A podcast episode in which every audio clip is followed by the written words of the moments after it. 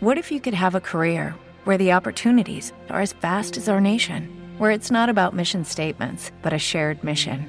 At U.S. Customs and Border Protection, we go beyond to protect more than borders from ship to shore, air to ground, cities to local communities. CBP agents and officers are keeping people safe. Join U.S. Customs and Border Protection and go beyond for something far greater than yourself. Learn more at cbp.gov/careers. Este podcast forma parte de Evox Originals. Disfruta de este avance.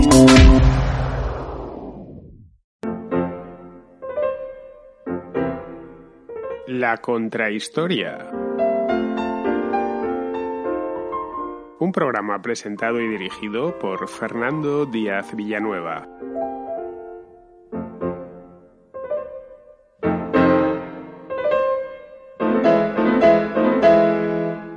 Entre 1814 y 1914 reinó la paz en Europa. No fue una paz completa, ya que hubo algunos conflictos, pero fueron muy localizados y no alteraron el equilibrio de las grandes potencias que se había establecido en el Congreso de Viena, una gran cumbre internacional que puso fin a las guerras napoleónicas. El sistema se mantuvo al principio mediante congresos periódicos en los que se dirimían de forma pacífica las diferencias, tratando de mantener siempre el equilibrio. Luego los congresos se abandonaron, pero no el espíritu que los impulsaba. No querían, en definitiva, que Europa volviese al desorden revolucionario y napoleónico, pero tampoco a los siglos en los que las grandes dinastías, como los Borbón o los Habsburgo, se habían repartido Europa a su antojo. Mantener un sistema semejante en una Europa en plena ebullición política, económica y social fue todo un logro de las relaciones internacionales.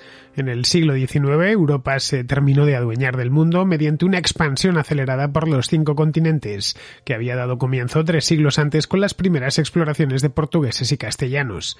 Junto a eso, la revolución industrial, surgida en Inglaterra a mediados del siglo XVIII, se extendió por todo el continente impulsando la economía y la demografía hacia arriba.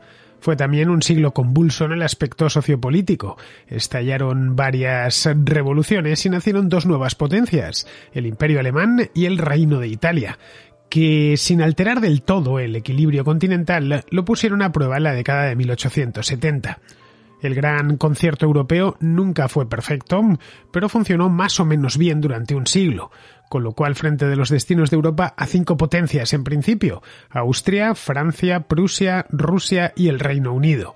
Ninguna de ellas eh, podía sobresalir por encima de las demás, y sus áreas de influencia estaban bien delimitadas pero los desafíos que se les fueron presentando fueron muchos, muchísimos, especialmente a partir del Ecuador del siglo, cuando los movimientos nacionalistas que proliferaban por Europa terminaron provocando guerras de unificación que introdujeron nuevos actores. Tras la unificación alemana en 1871, el canciller Otto von Bismarck trató de revivir el concierto europeo para que el recién nacido imperio pudiese consolidarse sin temor a la inestabilidad en el vecindario. Alemania era la sucesora del reino de Prusia, un país inmenso, que crecía vigorosamente y que reclamaba su lugar bajo el sol entre las grandes potencias mundiales. El sistema de Viena se adaptó a la nueva realidad geopolítica y siguió funcionando bien durante otro medio siglo, que sería testigo de la segunda revolución industrial y del predominio absoluto de Europa en todos los rincones del mundo. Aquella calma permitió que los estados europeos creciesen económicamente y se expandiesen sin chocar entre ellos pero había ya demasiados gallos en el corral. En la segunda década del siglo XX, el concierto saltó por los aires. Lo hizo además de forma muy violenta. La Europa sudoriental, los Balcanes, era un polvorín. Las potencias se alinearon en dos alianzas militares enfrentadas entre sí que terminarían por declararse la guerra durante el verano de 1914 por un asunto que era baladí, al menos en principio, una chispa que incendió el continente y lo metió de cabeza en la Primera Guerra Mundial.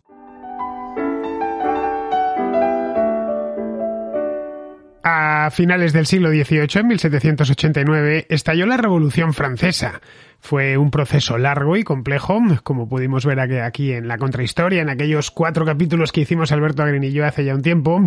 Pues era un proceso larguísimo que sacudió los cimientos del orden europeo de la época. No solo puso del revés completamente el revés a Francia, sino que dio lugar a un ciclo de guerras que duró casi un cuarto de siglo. Desde el estallido de las guerras revolucionarias francesas, que fue en 1792, hasta el exilio de Napoleón a la isla de Santa Elena en 1815, Europa había estado en guerra pues casi constantemente. Todos se habían enfrentado contra Francia, que durante unos años llegó a constituir un extenso imperio, extensísimo, que iba desde España hasta Rusia.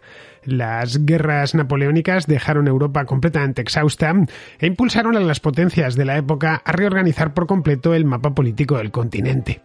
En septiembre de 1814, cuando se reunió por primera vez el Congreso de Viena, Napoleón acababa de ser derrotado y forzado a exiliarse en la isla de Elba. La isla de Elba está en el Mediterráneo, muy cerquita de la costa de Toscana, en Italia. Los vencedores habían sido clementes con él. No solo respetaban su vida, sino que le dejaban incluso mantener el título de emperador, aunque eso sí, ya sin imperio sobre el que reinar.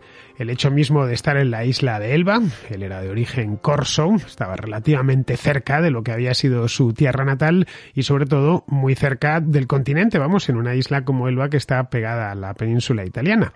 Este equilibrio frágil, el equilibrio de Elba, duró muy poco, apenas unos meses, de abril de 1814 a febrero de 1815. En febrero de ese año, Napoleón abandonó Elba y se dirigió a la costa de Provenza, a un pueblecito, a un puerto pequeñito que se llama Antibes, donde desembarcó con la idea de recuperar Francia, cosa que consiguió con relativa facilidad, bueno, de hecho con bastante facilidad y sin necesidad de disparar un solo tiro, ya que tenía muchísimos apoyos allí. Los franceses se sentían humillados por las derrotas continuas que habían tenido en Centro Europa, en Rusia, en, en España, y veían que su salvación vendría una vez más eh, de Napoleón. El 20 de marzo el emperador estaba ya de vuelta en París, donde fue recibido con vítores.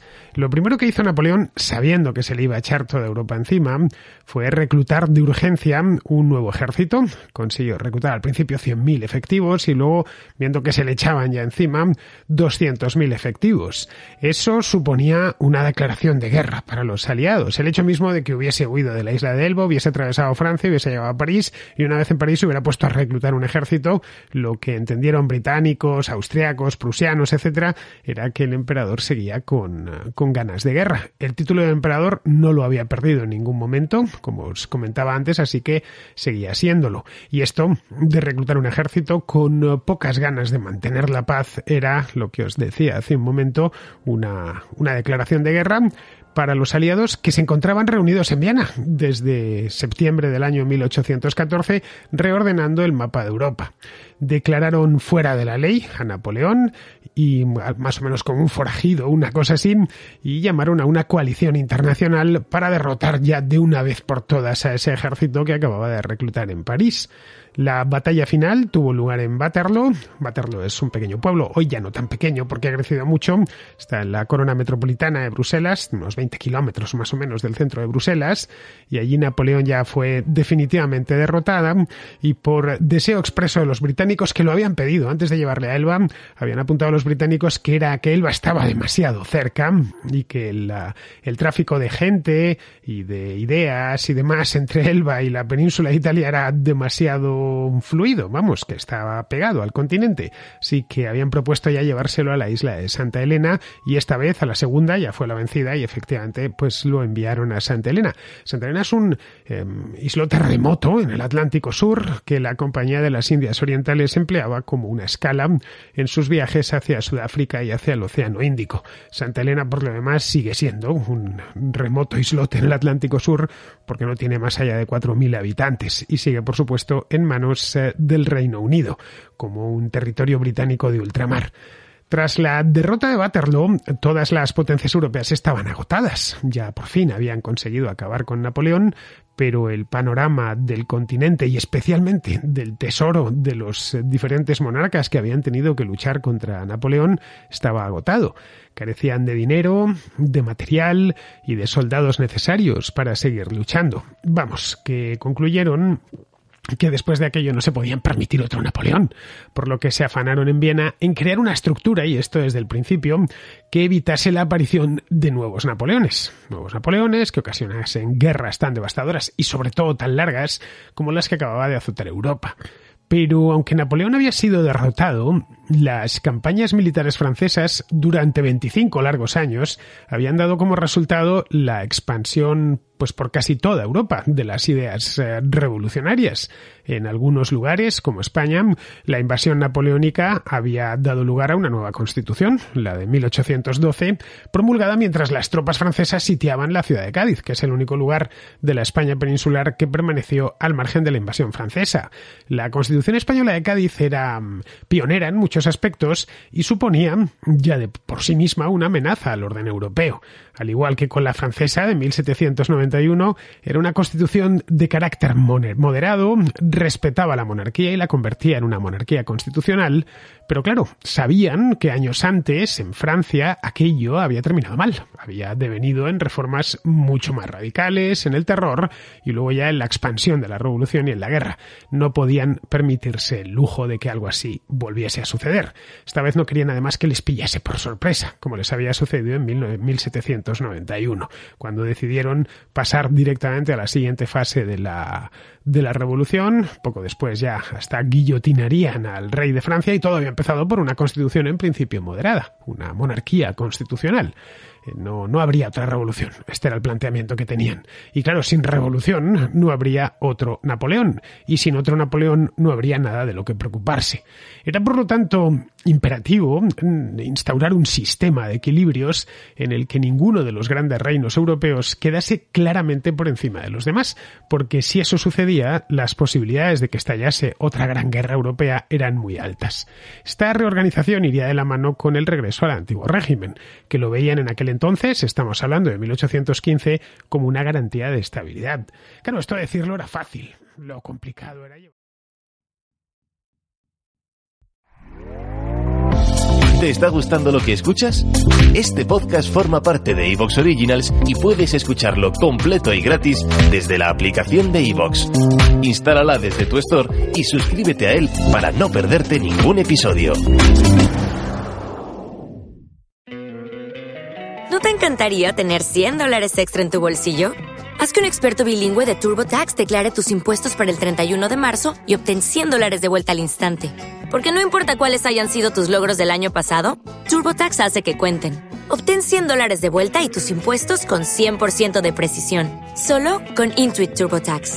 Debes declarar para el 31 de marzo. Crédito solo aplicable al costo de la presentación federal con TurboTax Full Service. Oferta sujeta a cambios o cancelación en cualquier momento.